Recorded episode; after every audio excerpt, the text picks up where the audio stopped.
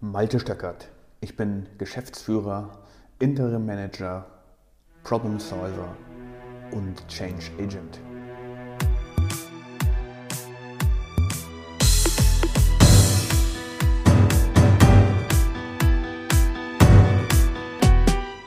In der heutigen Episode geht es um Eigenkapitalquote, Struktur und Innovation. In einem Spiegelartikel vom 26.04.2021 war zu lesen, ich zitiere, Pandemie und Bürokratie. Zahl der Selbstständigen sinkt um 300.000. Die Entwicklung ist dramatisch, warnt der Berufsverband VGSD. Bis Ende des Jahres wird die Zahl der Firmengründer und Selbstständigen um 300.000 sinken. Doch die Pandemie ist nicht der einzige Grund.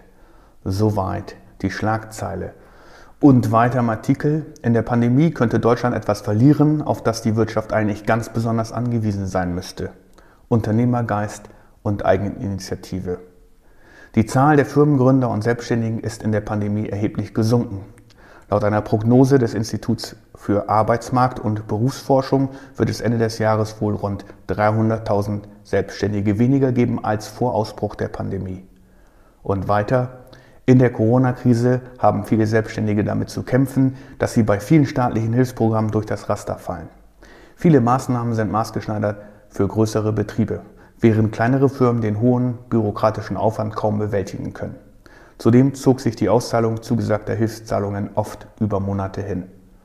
Ende des Zitats. Das ist sicherlich eine Seite der Medaille. Die andere Medaille ist, dass die Eigenkapitalquote in Deutschland für Kleinst- und Kleinunternehmen erschreckend gering ist, nämlich bei 0,3. Das heißt, die meisten Selbstständigen und Firmen finanzieren sich durch Kredite. Das löst natürlich einen enormen Stress aus für diejenigen, die hier Innovation bringen sollen. Kann man denn überhaupt innovativ sein, wenn man den ganzen Tag darüber nachdenken muss, ob die zugesagte Corona-Hilfe nun kommt oder ob der Kredit von der Bank bewilligt wird oder nicht? Das alles ist ein totales Trauerspiel, überhaupt gar keine Frage.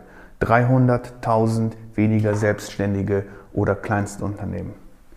Das bedeutet einen enormen Verlust an Innovationskraft. Das bedeutet natürlich auch ein enormer Verlust an finanziellen Einkommen. Das bedeutet ein enormer Verlust für all die Betroffenen, die wahrscheinlich am Rande oder schon darüber hinaus sind ihrer persönlichen monetären Existenz. Liebe Zuhörer, bist du dafür angetreten? Bist du dafür angetreten, dir den lieben langen Tag darüber Gedanken zu machen, wo das Geld herkommt, um deine Innovation nach vorne zu bringen? Ich nicht. Ich bin ganz gewiss nicht dafür angetreten, um permanent abhängig zu sein von Krediten, von der Bundesregierung oder von den Banken. Aber das ist nun einmal die Struktur, in der wir hier leben. Wir haben Zinsen zu zahlen auf Kredite, wir haben Gehälter zu zahlen, wir haben Steuern zu bezahlen. Und das ist einfach das Framework, in dem wir leben müssen. Wer sich nicht mit den Strukturen auseinandersetzt, in, der, in denen wir zu leben haben, der wird von vornherein leider zum Scheitern verurteilt sein. Und bei der, all der Euphorie, den man gerade dabei hat, und ich selber hatte sie auch, in der Gründung einer Firma, bei all der Euphorie darüber, was man alles erreichen möchte, wie man seine Kunden erreichen möchte, wie man vielleicht etwas Bleibendes für die Welt, für seine Nachkommen hinterlassen will, muss man sich doch immer an die Spielregeln halten. Und diese Spielregeln sind eben in Deutschland so, dass wir hohe Steuern haben, hohe Sozialabgaben zu zahlen haben und ganz einfach in einem Umfeld leben, in dem der Staat gerne auf unsere Steuern zurückgreift. Was fehlt, ist Struktur. Ohne Struktur und ohne Prozesse wird es nicht möglich sein, Innovation wirklich nach vorne zu bringen. Und natürlich wird jetzt wieder geschrien nach, die Corona-Hilfen kommen zu spät, das hat letztlich dafür gesorgt, dass ich mein Unternehmen nicht mehr weiterführen kann. Aber das Problem liegt tiefer. Die Ursache des Problems liegt eben darin, dass sich die wenigsten Menschen damit auseinandersetzen wollen, was denn die strukturellen Voraussetzungen sind, in denen sie agieren. Und nicht nur das, das gleiche gilt ja auch für die innerbetrieblichen Prozesse, für die innerbetriebliche Struktur.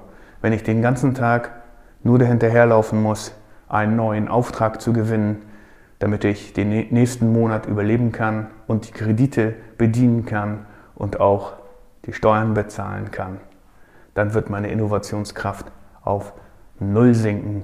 Dann wird auch das, was ich meinem Kunden geben kann, sehr, sehr gering sein.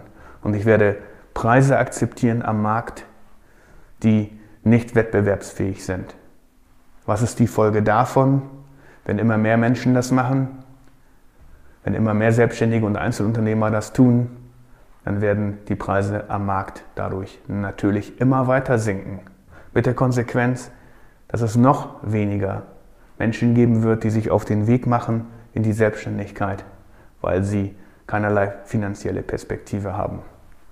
Punkt 3. Eine langfristige Absicherung, zum Beispiel des Lebensabends. Auch das schieben Selbstständige und Kleinstunternehmer gerne auf die lange Bank und tun so, als würde dieser Tag niemals kommen. Aber dieser Tag wird kommen. Und gegenüber Angestellten haben Selbstständige sicherlich auch hier einen Nachteil. Denn derjenige, der regelmäßig in die Rentenkasse einzahlt und in die Sozialsysteme, wird natürlich eines Tages davon profitieren können. Ganz egal, ob die Renten besteuert werden oder nicht. 30 Jahre in einem Beruf gearbeitet zu haben, bringt immerhin eine Rente. Ob sie dann am Ende reicht, ist eine ganz andere Diskussion. Fakt ist, dass viele Selbstständige und Kleinstunternehmer nicht einmal das tun, nämlich ihre für ihre langfristige Alterssicherung zu sorgen. Und jetzt mit dem Finger zu zeigen auf die Bundesregierung bzw. auf die Pandemie und zu sagen, die Pandemie hat Schuld und herumzulaufen und zu behaupten, es läge daran, dass die Kredite oder die Unterstützungen zu spät ausgezahlt werden würden, ist leider auch nicht ganz richtig. Die echte Wahrheit ist, dass es an Innovationskraft insofern fehlt, als dass wir nicht in der Lage zu sein scheinen, uns an die Rahmenbedingungen, die uns die Pandemie nun einmal auflegt, gewöhnen zu wollen. Das heißt, die Adaptionsfähigkeit an die Realität scheint in irgendeiner Art und Weise abgekoppelt zu sein von dem Wunsch nach Expansion, von dem Wunsch, wirklich helfen zu wollen, von dem Wunsch, dem Kunden etwas geben zu wollen, von dem Wunsch, eventuell Mitarbeiter in der Firma einzustellen und diese Mitarbeiter eben auch wachsen zu lassen. Denn darum geht es ja auch, Talente zu finden, Talente zu fördern in der eigenen Firma, um sie groß zu machen, um ihnen ein Stück weit von dem zu geben, von dem Spirit, den wir haben am Anfang einer Firmengründung. Mein dringender Appell ist, schau dir an, was die Rahmenbedingungen wirklich sind, unter denen du agieren wirst, musst und kannst Mache dir vorher ein Bild davon, was wirklich möglich ist mit deiner Dienstleistung oder deinem Produkt. Und klar, wenn du eine lange Entwicklungsphase hast, um das Produkt an den Markt zu bringen, ist das umso essentieller. Und dann schau dir deine eigenen Strukturen an. Wie gewinnst du wirklich deine Kunden? Wo sind die? Was machen die? Was wollen die von dir? Was ist denn eigentlich der Bedarf, den die haben? Was ist deine Bedarfsanalyse. Wie kannst du diesen Bedarf befriedigen und wie kannst du deine Kunden ansprechen? Wie kriegst du es hin, dass Menschen auf dich aufmerksam werden, auf deine Dienstleistung, auf dein Produkt? Wie bekommst du es hin, die richtigen Talente zu rekrutieren? Wie bekommst du es hin, dein Produkt, das hoffentlich innovativ ist, nach vorne zu bringen oder die Dienstleistung, die du hast? Was macht sie wirklich besonders? Warum braucht man unbedingt deine Dienstleistung? Warum gerade jetzt? Und welchen Vorteil könntest du vielleicht auch aus der Situation, in der wir hier alle leben, aus der Pandemie ziehen? Und jetzt im April 2021, wo wir 14 Monate der Pandemie hinter uns haben, könnte man sich auch fragen, was passiert denn danach? Und das zeichnet sich schon ab. In vielen Bereichen gibt es jetzt schon Rohstoff bzw. Äh, Mangel an Komponenten, zum Beispiel in der Baubranche. Holz fehlt, Steine fehlen. Demnächst werden ganz andere Komponenten fehlen. Und wenn die Wirtschaft dann am Ende der Pandemie wieder anziehen wird und jeder rechnet damit, hofft ein Stück weit darauf, dass die Pandemie, äh, dass die Wirtschaft dann wieder einen Ramp-up hinlegt, genau diese Komponenten werden dann auch fehlen. Zum Beispiel, wie könntest du dahin, dagegen wirken? Was wäre ganz genau deine Dienstleistung? Was wäre ganz genau dein Produkt, das dort gegenarbeiten könnte? Könntest du Lieferketten transparent machen, um Kunden zum Beispiel zu zeigen, welches Produkt bis wann fehlen wird? In einem anderen Artikel habe ich jüngst gelesen, dass ein großer deutscher Automobilhersteller im Jahre 2020 20 Prozent mehr PKWs hätte absetzen können, wenn ihm nicht das Material für die Microchips gefehlt hätten. Ein Problem, das wir schon sehr, sehr lange haben und das uns auch noch lange begleiten wird. Denn jeder braucht Microchips heute und dieses Problem wird nicht einfach zu lösen sein. Und so gibt es unzählige Möglichkeiten, auch für dich, lieber Kleinstunternehmer und Kleinunternehmer, da hineinzuschauen und zu fragen, wo ist denn ganz genau dein innovativer Hebel? Wo kannst du ansetzen? Welche Probleme könntest du lesen, lösen für deine Kunden? Welche Probleme könntest du im B2B-Bereich lösen oder im B2C-Bereich? Und wir brauchen gar nicht über Coaching zu reden oder über solche Angelegenheiten, weil ich denke, es gibt sehr, sehr viele Coaches und aus meiner Sicht ist das für nicht alle der richtige Weg. Es gibt sicherlich unzählige Coaches, die ebenfalls nur einen ganz, ganz kleinen Kundenstamm haben und immer von diesem Kundenstamm abhängig sind. Woran liegt das? Auch diese Coaches tappen in die Falle, dass sie denken, sie haben ein ganz tolles Angebot. Aber wenn niemand da ist, der dieses Angebot sehen kann oder wenn niemand sehen kann, warum ich unbedingt dieses Coaching buchen sollte, dann wird dieses Vorhaben und diese innovative Idee, die eventuell etwas hinterlassen könnte, ebenfalls im Sande verlaufen. Also frage dich ganz genau, wie kannst du dem Kunden helfen? Wie kannst du näher daran kommen, was der Kunde will?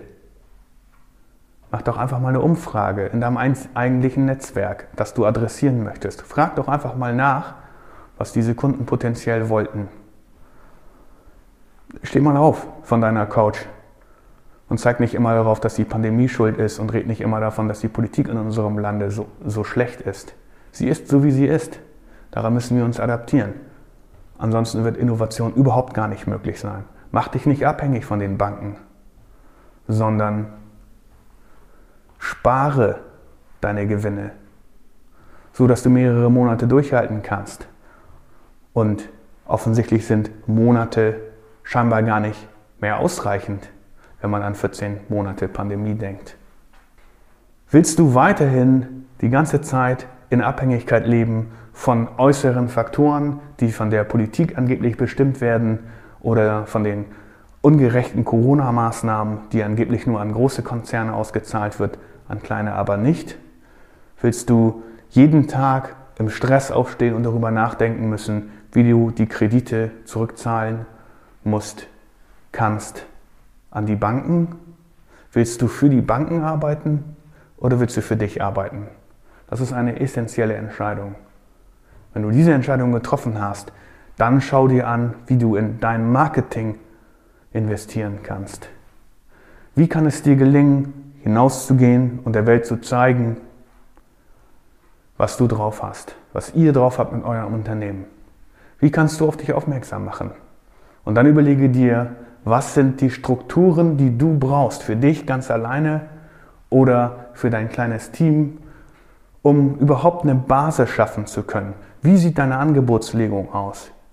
Welches Geld willst du für die Dienstleistung haben? Was ist sinnvoll? Wovon könntest du leben? Was brauchst du, um dir ein regelmäßiges Gehalt zu zahlen? Unzählige Bücher gibt es dazu. Sie beschäftigen sich alle mit dem Thema, wie kannst du als Selbstständiger oder Unternehmer dich finanziell absichern. Geld scheint bei uns nicht das Problem zu sein in unserem Land, wenn man sich anguckt, wie viel Erspartes Deutsche auf ihren Konten haben Das sind circa pro Kopf 100.000 Euro. Klingt jetzt erstmal nicht so schlecht. Gut, die sind natürlich nicht pari verteilt, sondern die angeblich Superreichen werden sicherlich sehr, sehr viel mehr Rücklage haben, beziehungsweise sehr viel mehr Erspartes auf dem Konto haben als der Einzelunternehmer oder Kleinstunternehmer, der angetreten ist, um eine Innovation nach vorne zu bringen. Aber dennoch, Geld scheint nicht das Problem zu sein. Wir machen es aber zu unserem Problem, wenn wir uns von Angst treiben lassen, dass wir den Kredit nicht bezahlen können oder darauf warten, dass wir die Corona-Hilfe jetzt bekommen, die wir unbedingt brauchen, damit das Unternehmen überleben kann. Mach dich unabhängig davon und das gelingt dir nur, indem du eine Struktur legst. Eine Struktur für deine Prozesse, eine Struktur, wie ihr zusammenarbeiten wollt, eine Struktur darüber, wie du dein Marketing aufbauen möchtest, eine Struktur darüber, wie du überhaupt einen Vertriebskanal öffnen kannst, damit man dich sieht, damit du verkaufen kannst.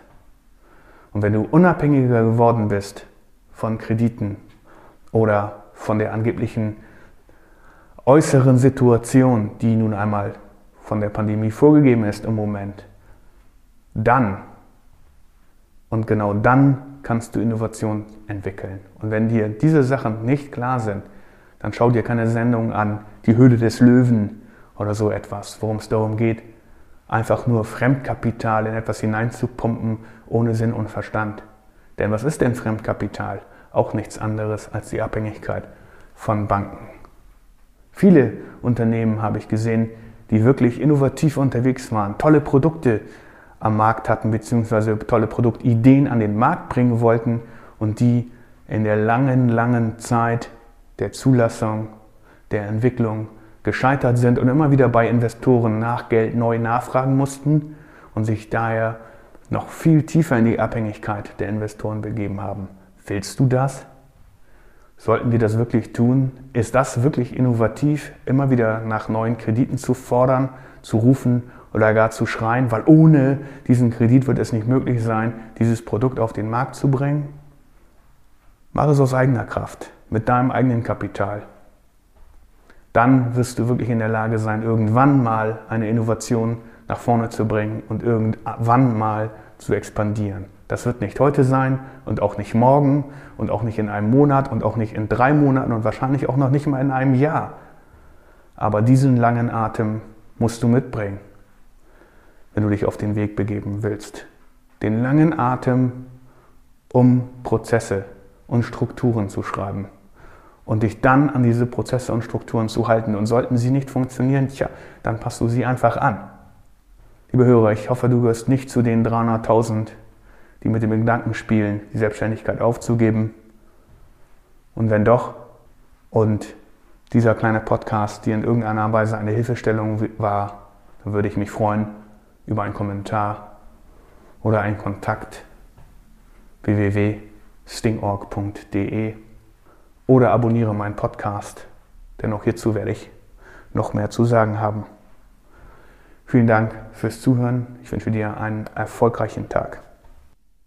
Wenn dir diese Folge gefallen hat, dann hinterlasse mir doch eine Bewertung auf Apple oder Spotify. Ich freue mich auf das nächste Mal.